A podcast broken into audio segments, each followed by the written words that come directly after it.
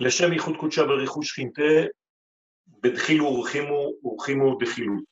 Je suis très heureux de vous retrouver, Bezrat Hashem. C'est un petit peu compliqué avec le Zoom, mais on va essayer euh, malgré tout de faire passer le message puisque nous devons aussi avancer dans ce grand processus, bien que les temps soient très obscurs et très complexes dans leur dévoilement. Nous sommes dans un livre qui correspond en fait à cette situation. Je veux dire par là que nous sommes dans le livre de Bamidbar, c'est-à-dire le livre concernant le désert. Ce désert qui fait le lien entre deux niveaux de conscience.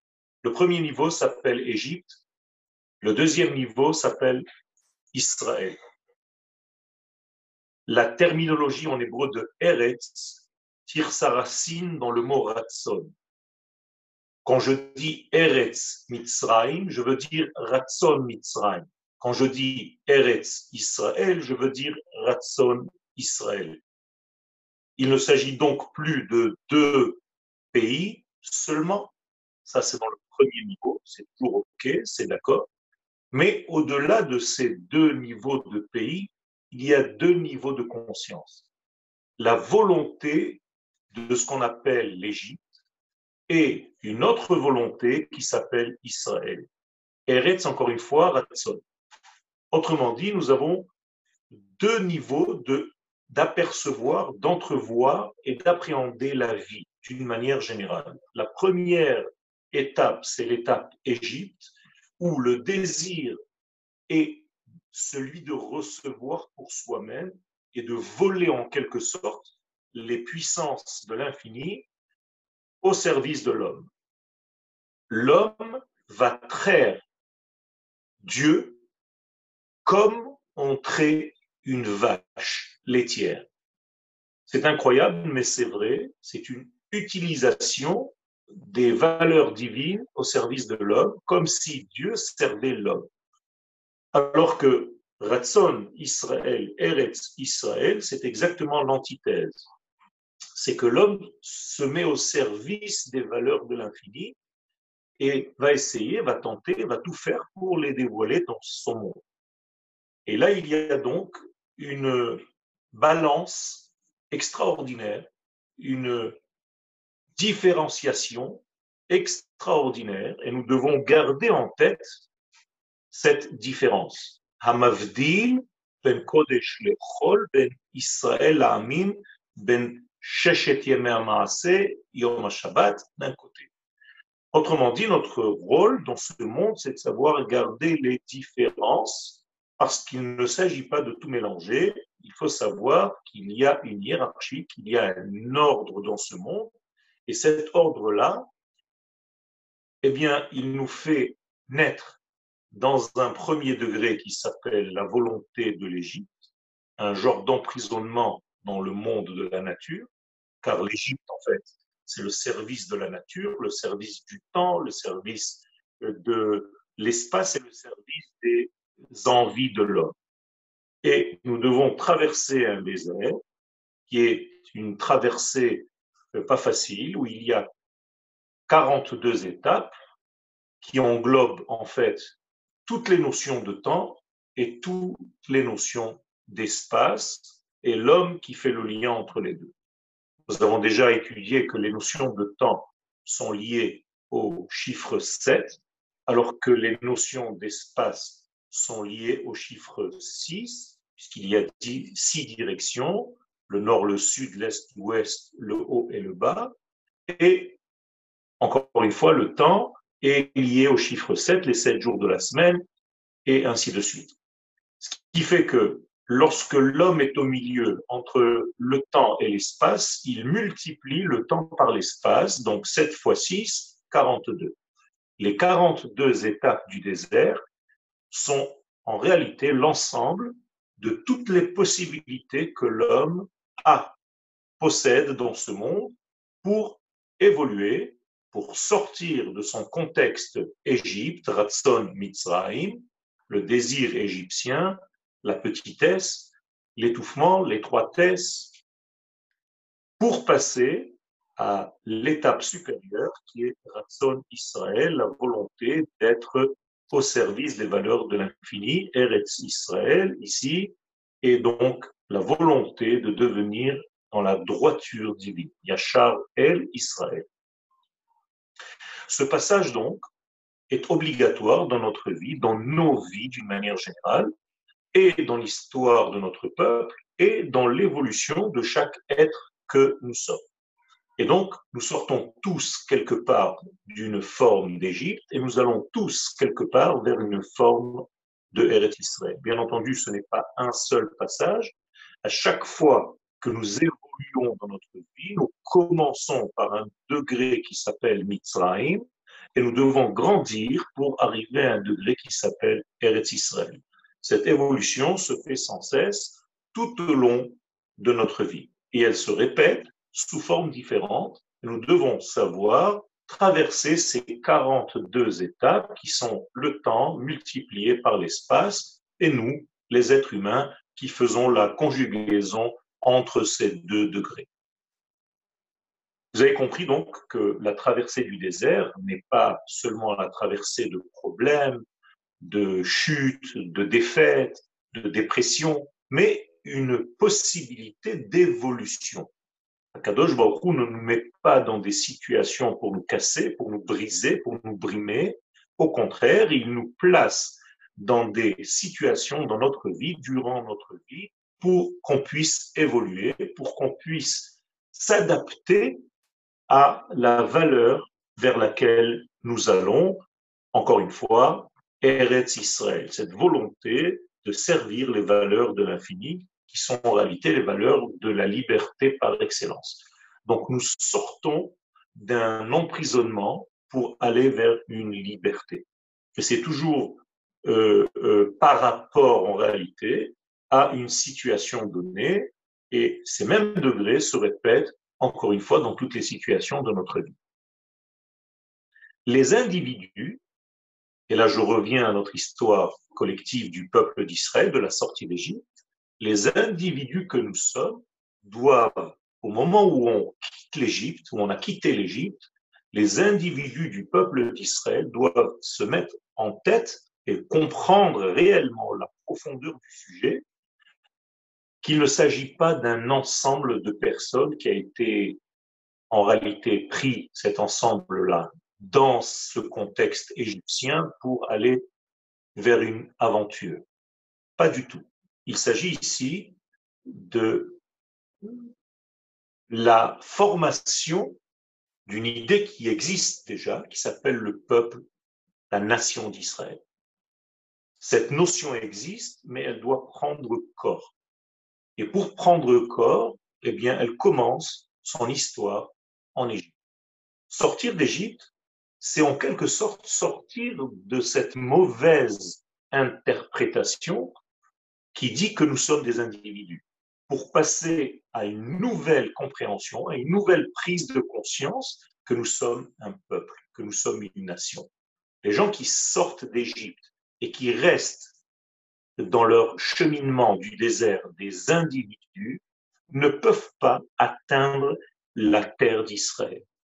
Car la terre d'Israël n'est pas donnée aux individus, elle appartient à la nation, elle appartient au peuple. Les hommes, les femmes qui restent dans leur individualité ne peuvent pas s'adapter en fait et correspondre à la hauteur de la terre d'Israël, qui est une hauteur nationale et non pas une hauteur individuelle de l'homme. Donc il s'agit là d'un changement, d'une prise de conscience totalement différente entre ce que nous sommes en Égypte et dans le désert est ce que nous devenons en entrant pour entrer en terre d'Israël. Et ce passage ne se fait pas facilement. Comprenez bien que l'homme individuel ne lâche pas facilement ses repères au niveau individu. Et pour lâcher ses repères, pour prendre d'autres nouveaux repères qui sont des repères au niveau national, c'est très compliqué. C'est en réalité accompagné de brisures, de chutes, accompagné de défaites, accompagné de crises que le peuple tout entier, qui n'a pas encore cette conscience d'être un peuple, va subir durant toutes ces 42 étapes du désert entre l'Égypte et la terre d'Israël.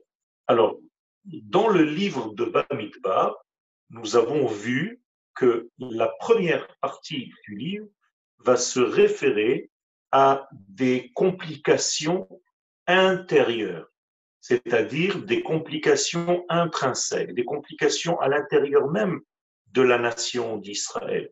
Nous avons vu par exemple les explorateurs, c'est un problème interne. Nous avons vu par exemple ceux qui râlaient tout le temps, qu'on appelle dans le langage de la Torah les mythes onénim, les mythes lonénim, les râleurs. Nous avons vu l'histoire de Korach, nous avons vu les histoires de Aaron, de Myriam, et voilà que cette première partie du livre, dans le même contexte d'évolution, va laisser la place à une nouvelle partie de ce même livre de Bamidbar. Je veux parler donc de la Torah qui va s'affairer maintenant à des relations par rapport à d'autres nations du monde. Donc plus des problèmes internes, puisque nous évoluons, comme nous l'avons dit tout à l'heure, et nous passons à des relations internationales d'une nation vis-à-vis d'une autre nation. Et c'est pourquoi, là, nous sommes dans la 40e année du désert, il faut le savoir, et nous sommes juste à la veille de notre entrée en terre d'Israël, et cette entrée en terre d'Israël vient avec des brisures, des chutes et des complications vis-à-vis des nations, donc nous allons rencontrer des guerres. Les guerres face à Édom, les guerres face à Sichon, les guerres face à Og, Moab, Midian, toutes ces peuplades qui arrivent ici et qui en réalité prennent une place maintenant prépondérante au niveau du texte de la Torah, ce n'est pas un hasard, c'est parce que nous aussi, nous avons évolué, nous sommes passés d'un degré individuel à un degré de nation. Et voici que la Torah nous raconte, en réalité, nous l'a raconté déjà depuis le début, que ces nations ont peur de quelque chose. De quoi ont-elles peur? Elles n'ont pas peur d'un groupe d'individus, aussi grand soit-il, qui vient de sortir d'Égypte ou qui est sorti d'Égypte depuis 40 ans. Ces nations ont peur, et la Torah le dit, du peuple. Elles ont peur de cette évolution dont je vous ai parlé tout à l'heure. Donc ici, je reviens à un degré psychologique. En tant qu'individu, je ne fais peur à personne. Lorsque j'ai pris conscience que je suis un peuple, une nation, les nations du monde commencent à avoir peur. Ça doit allumer chez moi une certaine euh, prise de conscience que cela est véritablement mon rôle. Mon rôle, ce n'est pas, pas d'être un juif individuellement parlant, mais de devenir un peuple, de prendre conscience que je fais partie d'une nation qui a une histoire et qui a un sens qui va changer en réalité la couleur, la nuance de l'humanité tout entière. C'est de cela que les nations du monde ont peur. Moab a peur du visage de la nation, de ce peuple d'Israël qui est sorti d'Égypte et qui est en train de changer en réalité euh, les, les éléments acceptés de l'humanité jusqu'à ce moment-là, comme si le peuple d'Israël menaçait d'établir un nouvel ordre dans ce monde. Effectivement, il est là pour établir un ordre divin qui dépasse complètement les degrés de l'homme et degrés de la pensée humaine au degré de cette pensée humaine cartésienne et bloquée dans la nature de ce que nous avons ici peuple d'Israël, dans sa nature, représente ce qu'il y a au-delà de cette nature, représente le degré qui a créé cette nature. Donc nous sommes les porte-paroles de ce degré. Effectivement, ça fait peur. Ça fait peur lorsque ce peuple, la détenteur de ce message, apparaît et avance dans ce désert pour atteindre la terre dans laquelle tout va se multiplier d'une manière exponentielle. C'est encore beaucoup plus fort. Donc les nations du monde craignent, et là j'avance d'un pas, que le peuple d'Israël rentre en sur la terre d'Israël. Et ça, c'est la grande peur de toutes ces nations du monde, et dans le passé, et dans la modernité d'aujourd'hui. C'est toujours la même histoire, c'est cette peur parce que inconsciemment, les nations savent qu'il y a une transformation, qu'il y a un ordre nouveau qui va s'établir sur Terre. Et encore une fois, perdre euh, l'endroit tranquille que j'ai connu jusqu'à maintenant, ce n'est jamais très agréable. On a envie tous de rester dans un, une zone de confort. Et là arrive un peuple perturbateur quelque part, parce qu'il représente des valeurs malgré lui. Et ces valeurs vont changer le visage de l'humanité tout entière. Donc, les guerres commencent. Et ces nations du monde veulent combattre le peuple d'Israël afin d'éviter ce changement radical de la valeur de l'humanité. Ces guerres, en réalité, viennent parce que les peuples ne veulent pas entendre ce qu'Israël a à dire. Yoshua, lorsqu'il va rentrer en terre d'Israël, va envoyer des messages au roi qui se trouve donc sur la terre d'Israël et certains acceptent, certains partent et trouvent des terres très agréables, d'autres ne veulent pas partir, veulent se battre, ils se battent et ils perdent la guerre, ils perdent le combat et en réalité, nous voyons ici, et les nations du monde voient qu'il y a un accompagnement divin de l'histoire d'Israël. Et ça, ça fait peur. Ça fait peur de voir qu'il y a ici un élément qui s'appelle Israël, qui est accompagné par un ordre inconnu, infini, qui dépasse l'entendement humain et qui l'accompagne dans son dévoilement. D'ailleurs, cette peur a déjà commencé au moment où nous sommes sortis d'Égypte, 40 ans avant. Nous le disons dans le chant de la traversée de la mer, Nachita amzuka alta, nehalta be'uzecha el neve kochecha, behar nachalatra. Traduction, c'est toi qui as accompagné par ta bonté ce peuple-là que tu viens de sauver. C'est toi qui le conduis avec ta puissance vers le lieu qui correspond à sa nature, autrement dit la terre d'Israël, et tu vas les apporter sur cette terre, les amener sur cette terre, tu vas les implanter sur cette terre qui t'appartient. Donc il y a ici un,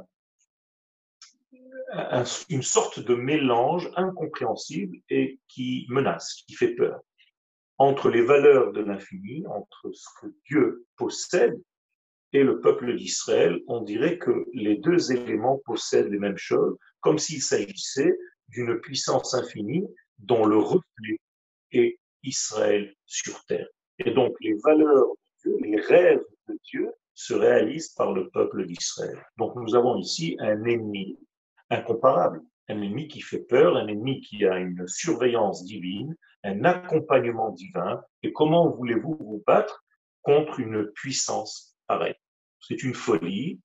Et donc il y a ce degré-là. Ce qui est bizarre, c'est que les nations du monde prennent conscience de cet accompagnement avant que le peuple d'Israël ne le conçoive. Très bizarre, c'est toujours comme ça. C'est de l'extérieur que nous voyons les choses que nous, avons du mal à voir à partir de l'intérieur de nos vies. Même dans la deuxième euh, réincarnation, c'est-à-dire lorsque les nouveaux euh, explorateurs, ceux envoyés avec Yoshua, Yoshua lui-même, avec Caleb Ben Yefne, lorsqu'on va entrer réellement en terre d'Israël, eh bien, là aussi, la femme qui habite sur les murailles de Yericho dit là-bas dans Josué au chapitre 2, Yadati ki et. Je sais déjà, nous savons tous que Dieu vous a déjà donné cette terre. Et sachez que votre peur, l'angoisse est tombée sur nous. Nous avons peur de vous. Nous sommes face à une forme incompréhensible, à une manifestation divine qui s'habille dans un peuple. Il se passe quelque chose de très spécial à tel point que tout le monde a peur de vous. Et moi, la première.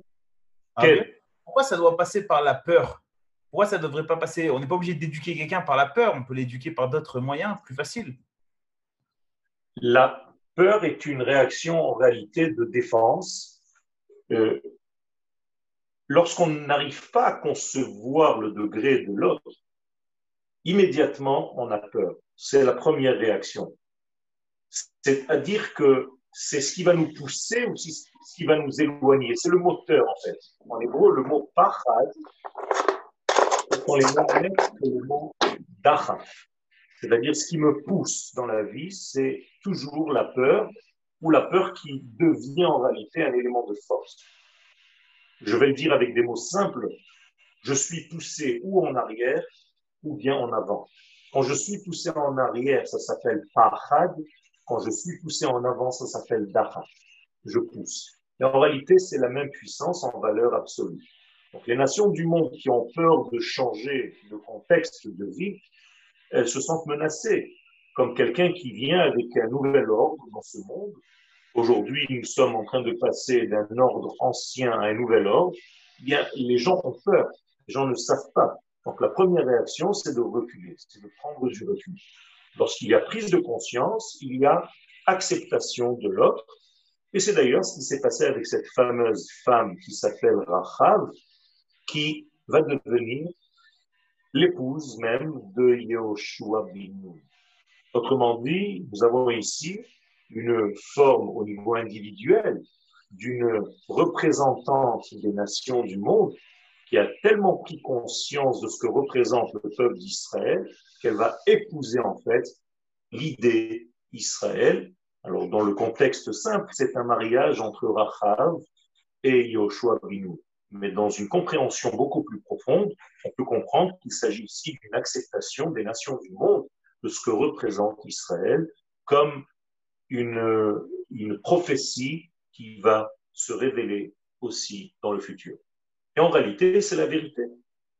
Akadosh Baruch est Israël dans la conquête de la terre d'Israël. On le voit. On le voit clairement, même dans, correspondant à Sichon, il est dit dans Bamidbar 21, Kehu Israël. Israël a frappé Sichon, lui a porté un coup fatal, les filles selon son épée, et Et il a conquis toute la terre, toute cette terre. Alors que le peuple d'Israël est un peuple qui vient d'Égypte, qui ne sait pas se battre. C'est pas qu'il y avait ici des entraînements et que ces grandes peuplades qui étaient déjà sur la terre d'Israël faisaient peur à tous ceux qui étaient dans les environs. Imaginez-vous lorsque le peuple d'Israël va combattre ce genre de nation, Sichon Melech Haemori et Og Melech Bashan, des géants, eh bien, toutes les petites nations à côté, tous les groupuscules à côté, vont avoir beaucoup plus peur que ce qu'elles avaient au départ, parce qu'elles se reposaient sur ces deux grandes nations. Et par rapport justement à Og que j'ai mentionné il y a quelques secondes, il est dit là-bas, au chapitre 21, toujours dans Bamidbar, Vayaku oto ve'et banav ve'et kol amo. Israël a frappé, a porté un coup très dur, et sur lui, c'est-à-dire Og, et sur ses enfants, et sur tout son peuple. Ad, jusqu'au point Bilti ishir lo sarim. Il ne restait même plus de souvenir. Un extrait de ce Og Melech Vaïrshu et Arzo, et encore une fois, le texte se termine de la même manière, conquête de la terre qu'il occupait jusqu'à présent. Donc il faut comprendre qu'il y a ici déjà un combat entre Israël et ses deux grands rois, Sichon et Og, qui sont en réalité les gardiens de la porte, de l'accès à la terre d'Israël. Au niveau historique, c'est ce que je viens de vous dire. Mais si je rentre un tout petit peu plus en profondeur, eh bien, Sichon s'appelle Melech Cheshbon. Très bizarre. Sichon s'appelle le roi des comptes. Et là, je traduis librement. Cheshbon, la comptabilité. Menahel Cheshbonot, un comptable. Eh bien, Sichon, Melech Cheshbon. Sichon, c'est le roi des comptes. Et moi, je suis le peuple d'Israël. Donc, je viens pour entrer en terre d'Israël. Qui je rencontre au moment où je veux entrer pour redevenir ce que je suis, pour obéir aux valeurs divines qui me demandent ces valeurs-là, d'entrer sur la terre d'Israël et de devenir le, le révélateur de la parole divine sur terre. Qui je rencontre en premier? Le roi des comptes. C'est très bizarre. Mais en réalité, ce n'est pas bizarre du tout. Et au niveau psychologique, c'est très simple et on le voit tous les jours. Les gens qui ne veulent pas ou qui ont peur venir en terre d'Israël, de nos frères, eh bien, c'est parce qu'ils sont tombés entre les mains du roi des comptes. Ils font tellement de comptes au niveau humain, au niveau cérébral, au niveau rationnel, que l'irrationnel de cette terre d'Israël leur échappe. Je vais dire quelque chose de beaucoup plus fort, qui est presque dangereux, mais c'est notre réalité de vie. Golda Meir, Aléa Shalom le disait, ceux qui ne comprennent pas que la terre d'Israël est une terre de miracle, ne croient pas en réalité à la nature de cette terre. Si nous venons en terre d'Israël et nous continuons de nous développer avec un rationnel humain limité, il peut être grand, mais il est encore limité à des valeurs humaines, à un cerveau humain, eh bien, la conquête de la terre d'Israël n'arrive pas à se faire. Pour conquérir cette terre, pour habiter cette terre, pour monter sur cette terre, pour l'aimer et pour voir ses fruits, il faut dépasser, il faut combattre, il faut vaincre le roi de ses comptes. Alors ça paraît être un petit peu insolite. Comment tu peux nous dire de venir en terre d'Israël en quittant complètement le côté rationnel? Comment est-ce que je vais travailler? Comment est-ce que je vais éduquer mes enfants? La mentalité dans ce pays, c'est un changement radical, c'est un changement total. C'est vrai. Mais c'est ce que la Torah nous raconte parce que c'est ce que la Kadosh Baruch nous demande de faire. Et il y a ici donc un ordre divin qui dépasse bien entendu les valeurs humaines qui nous accompagnent. Eh bien, au moment où ces deux rois vont tomber, Sichon, le roi des contes, et Og, qui était un géant, Melech HaBashan, eh bien, toutes les nations environnantes entrent et commencent à être dans un état de peur totale. Et comme j'ai dit tout à l'heure, nous sommes là et nous devrons comprendre qu'en réalité, il s'agit ici d'une angoisse qui n'est pas négligeable dans le comprend. À ce moment-là. Ça va? Non, j'ai entendu. Pardon? C'est beaucoup Tu veux que je t'aide? Je crois que des, certaines personnes n'ont pas fermé leur micro, donc on entend tout ce qui se passe chez elles. Ah, c'est bon, j'ai fermé, vous pouvez continuer. Ok. Dans ce stade-là, nous sommes face à Balak. Et voici la paracha de notre semaine. Vayar Balak ben Sipor, ce fameux Balak ben Sipor, un nom bizarre, fils de l'oiseau, peu importe, nous n'allons pas entrer maintenant dans les détails, bien que au niveau de la Torah de la Kabbalah, il y a beaucoup à dire. Qu'a-t-il vu ce Balak? Et Kol Asher Asa Israël c'est-à-dire à. Tout ce qu'Israël a fait à Sichon. Et la conclusion, Vayagor Moav, Vayagor ici, c'est l'angoisse, la, peur. L'angoisse s'installe, une peur terrible, une peur panique s'installe par rapport au peuple d'Israël. Donc, Moab a terriblement peur d'Israël. Alors la question qui se pose, c'est pourquoi Balak a-t-il vu seulement ce que Israël a fait à Sichon et n'a pas vu, en tout cas c'est pas mentionné ici dans la Torah, ce qu'Israël a fait aussi à Og Melech Nous avons dit il y a quelques minutes que nous sommes sortis en guerre contre deux grands rois. Pourquoi ici la Torah nous mentionne l'un d'entre eux seulement et pas le deuxième?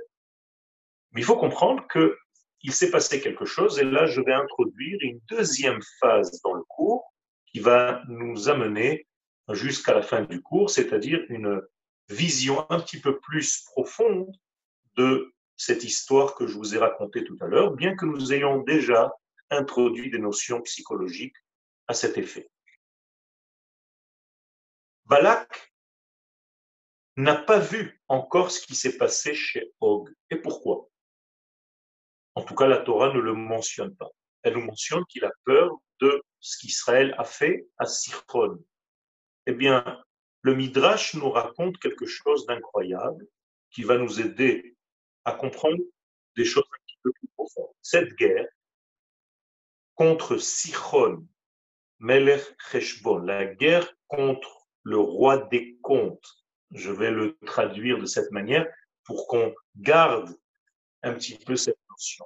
Quand est-ce qu'elle a eu lieu, cette guerre? Eh bien, le Midrash nous dit, il trouve important de nous le dire, il faut comprendre. Apparemment, pourquoi ça peut nous intéresser, sauf au niveau historique. Mais le Midrash choisit de nous dire que cette guerre contre Sichon a eu lieu pendant le mois de Elul de cette fameuse année. Et la Milchama, la guerre contre le deuxième roi, nous dit le même Midrash, contre Og, cette fois-ci, a eu lieu un mois et demi plus tard c'est-à-dire le 23 du mois de Tishré. Aujourd'hui, après les fêtes, on a terminé Sukkot. Le lendemain, le surlendemain de Sukkot, de la fin de la fête des Sukkot, eh bien, il y a la deuxième guerre.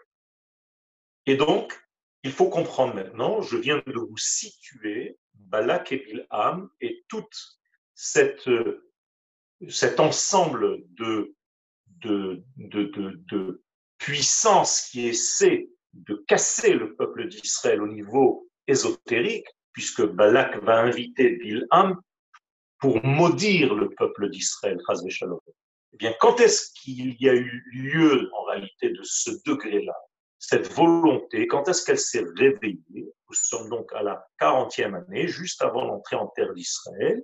Eh bien, Balak a rencontré Bilham pour maudire Israël pendant cette période-là, entre le mois de Elul et le 23 du mois de Tishré. Donc nous sommes en réalité dans ce contexte de temps. Alors, première réponse, c'est très facile, puisque la guerre, la première guerre a eu lieu pendant ce laps de temps, eh bien, Balak l'a vu et il n'a pas pu voir la deuxième guerre qui a eu lieu après. Et donc, de quoi la Torah nous parle? Que Balak avait peur de ce que Israël avait fait à Sichon, Melech Heshbon. Mais il n'a pas encore vu, parce que ça ne s'est pas encore passé, la deuxième guerre. Donc la Torah ne peut pas dire qu'il avait peur aussi de cela. Bien qu'on aurait pu imaginer que la Torah dise quelque chose qui s'est passé après, avant mais elle ne l'a pas fait dans ce cas-là.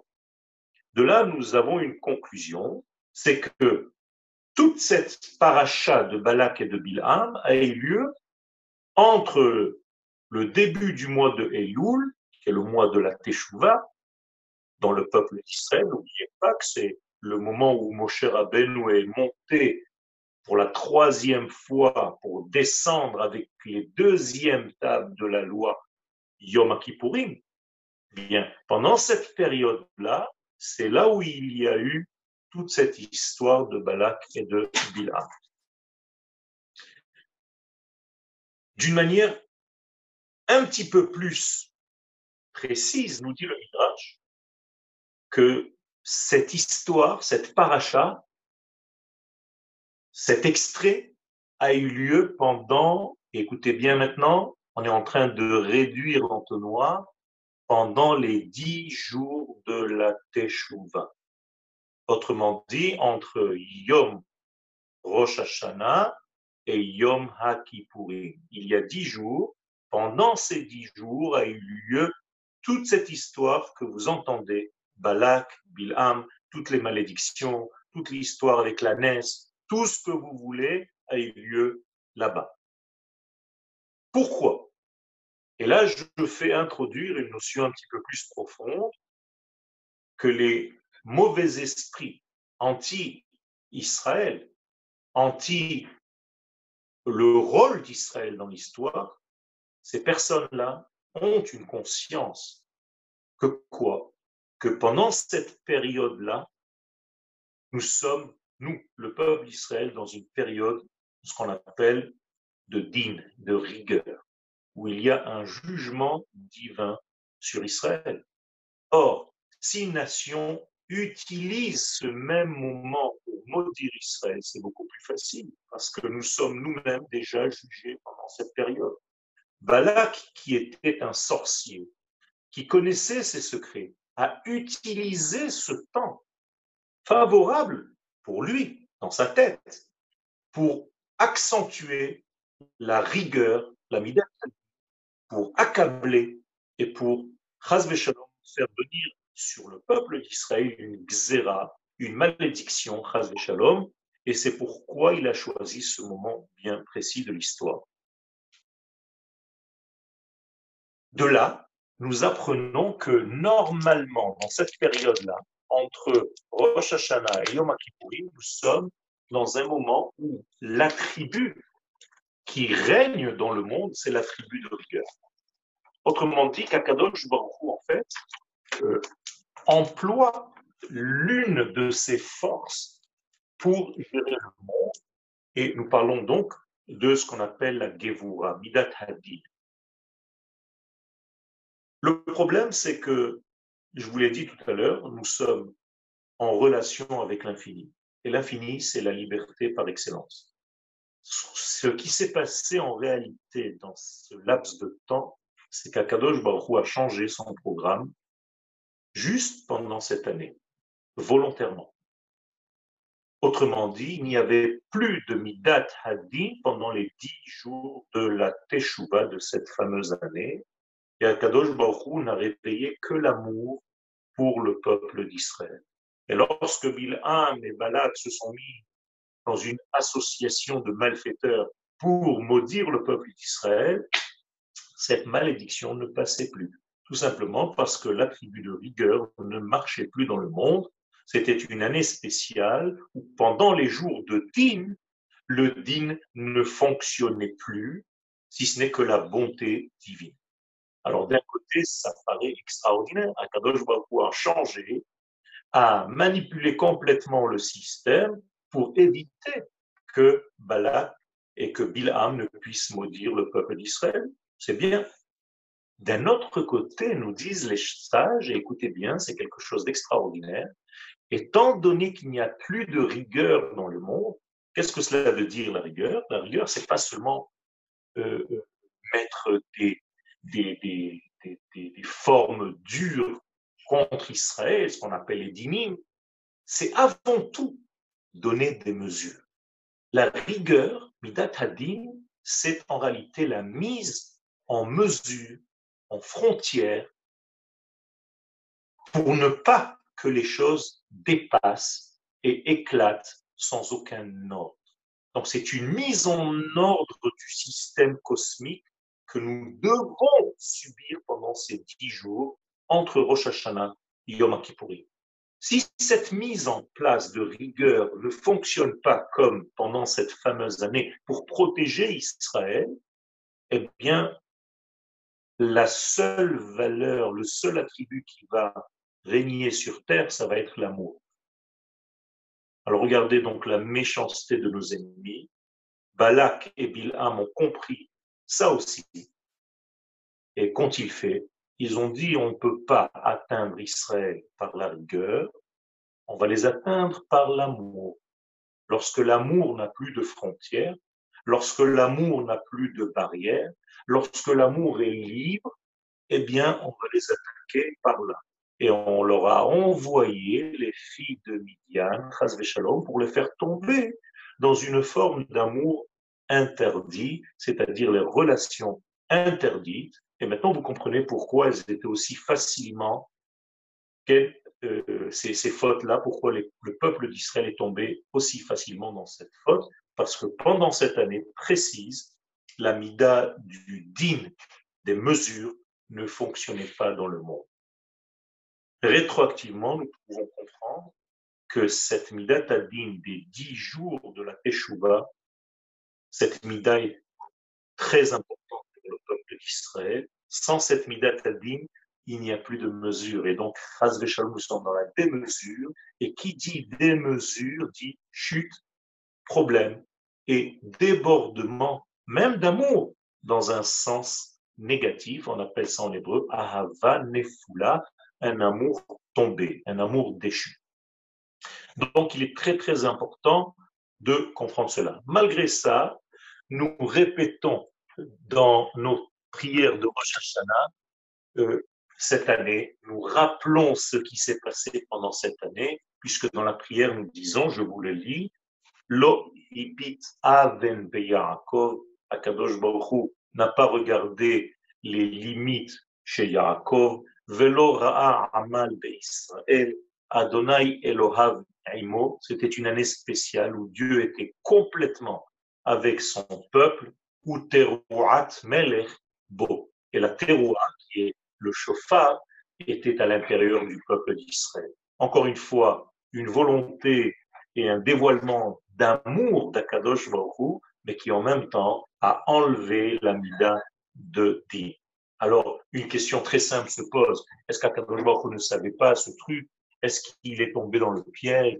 Est-ce que Balak et Bilam étaient plus intelligents que lui? Comment se fait-il qu'Akadosh Baruch lui-même ne voit pas le problème Que s'il enlève la mida du din, eh bien va apparaître une mida, une de chesed, pardon, excusez-moi, une mida de chesed qui va chambouler le système?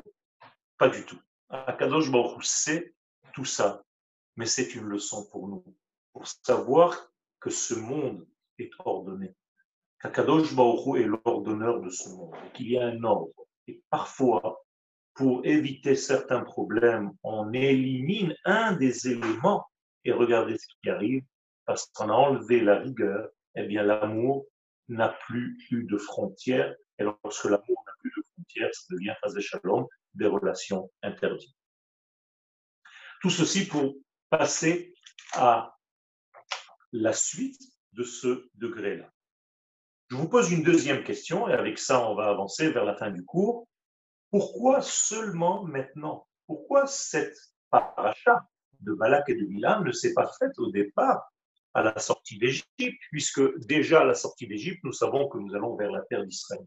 Donc on aurait pu comprendre et que Bilam, qui était je vous le rappelle, l'un des conseillers du Pharaon, pourquoi n'a-t-il pas utilisé son statut pour déjà là-bas maudire le peuple d'Israël Pourquoi attendre jusqu'à maintenant?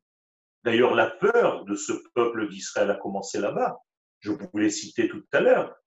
Et les Moab Murad, quand on a fait le chant de la traversée de Yamsouf, on a dit là-bas, et les Moab Murad, même les dieux de Moab avaient peur du peuple d'Israël. Alors maudit Israël, si déjà c'est ton intention là-bas, pourquoi tu attends 40 ans À taille, je vous l'ai dit tout à l'heure, c'est au moment de l'entrée en terre d'Israël que les ennemis se réveillent. C'est vrai qu'il se réveille au moment de la sortie d'Égypte, et là on l'a vu sous la forme de Amalek, qui a refroidi en sortant d'Égypte. On a une deuxième forme de combat, c'est au moment où l'on rentre, où l'on entre en terre d'Israël. Donc les passages sont délicats, les passages sont dangereux. Quelque chose d'incroyable, c'est que si l'on prend la valeur numérique, je n'ai pas l'habitude trop de jouer avec ça, bien que ce soit une Torah à part entière, de Balak et de Bilham, c'est 274. Balak plus Bilham. C'est exactement au chiffre près la valeur numérique des deux femmes qui représentent l'Assemblée d'Israël, qui représentent la royauté d'Israël, c'est-à-dire Israël sur sa terre. Léa plus Rachel. Elle aussi, 274. Qu'est-ce que je veux dire par là? C'est pas un jeu de chiffres et de lettres, c'est tout simplement que le poids de Balak et de Bilham, c'est le poids qui équivaut à Rachel et Léa, qui sont toutes les deux fondatrices de la nation d'Israël au niveau du dévoilement, ce qu'on appelle la Malchut. Avec des mots plus simples, le seul désir de Balak et de Bilham, c'est d'empêcher la royauté de Dieu de se dévoiler sur terre. Ça, c'est ce que nous devons combattre. Si nous avons compris ce degré-là, cette leçon-là, nous devons mettre toutes nos forces pour justement renforcer Léa et Rachel. Qu'est-ce que c'est que cette Léa et cette Rachel? Nous le voyons dans la Ketouba, Kadosh Baruch nous donne chaque femme que nous épousons comme Léa et comme Rachel, qui, à elles deux, forment la maison d'Israël. La maison d'Akadosh Baruch sur terre, c'est le peuple d'Israël qui, lui, est formé de l'intérieur de deux mamans essentielles, Léa et Rachel. Léa représente le monde de l'intériorité, c'est-à-dire des valeurs de la alors que Rachel va représenter le monde du dévoilement le monde de l'extériorisation des choses. C'est comme si nous avions une femme formée de deux degrés. La partie supérieure, c'est la pensée, elle s'appelle Léa, et la partie inférieure s'appelle Rachel, c'est la mise en action de cette pensée. Dans la Kabbalah, sans rentrer dans trop de détails, Léa et Rachel se touchent, les pieds de Léa touchent la tête de Rachel, et vous avez ici une femme qui est double, qui correspond à Yaakov, qui a épousé ces deux femmes. Ce n'est pas par hasard, parce que le peuple d'Israël, lui aussi, Yaakov en bas, Israël en haut. Vous voyez, il a deux noms, comme Rachel en bas et Léa en haut. Lorsque ces deux femelles, qui sont une, retrouvent ces deux côtés masculins, qui sont eux aussi un, eh bien, il y a union entre l'intériorité et l'extériorité du dévoilement et l'intériorité et l'extériorité de la pensée. Côté masculin, c'est la pensée, côté féminin, la mise en action.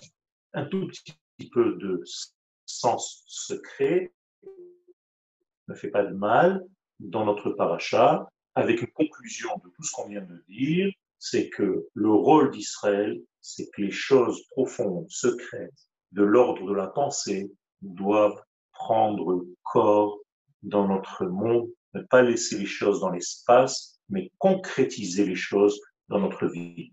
C'est de cela qu'il s'agit.